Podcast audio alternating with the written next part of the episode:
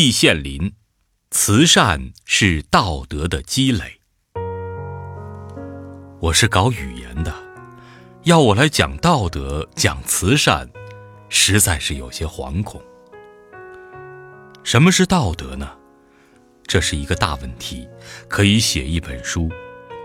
简单的来说，道德是一种社会意识，是一种不依靠外力的特殊行为规范。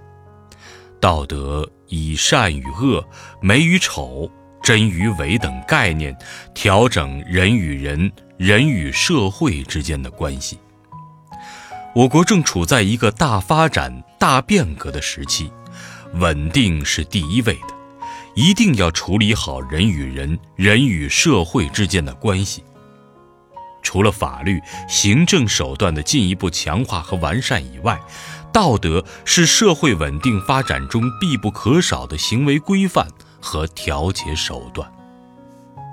在中国的传统道德中，伦理道德有很重要的位置。伦理就是解决人与人之间关系的。儒家讲的三纲六纪，就是规定了君臣、父子、夫妇、兄弟、朋友之间的关系准则。这里有糟粕的地方。因为人与人之间应该是平等的，不应该谁是谁的纲。儒家强调要处理好人的各方面社会关系，还有许多值得批判吸收的东西。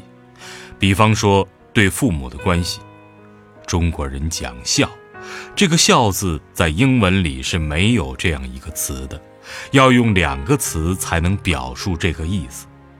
所以，西方的老人晚年是十分凄凉的。中西的道德是有区别的。我举个例子，我在欧洲住的年头不少，我看小孩打架，一个十六七岁，一个七八岁，结果小的被打倒了，哭一阵，爬起来再打。这要是在中国啊，就会有人讲了：这大的怎么欺负小的呢？他们那儿没人管。他们认为力量、拳头是第一位的，不管你大小，只要把别人打倒就是正当的。西方道德中也有对我们有用的。我国传统伦理道德应该批判继承，精华留下，糟粕去掉。对外国好的也可以学习，不要排斥。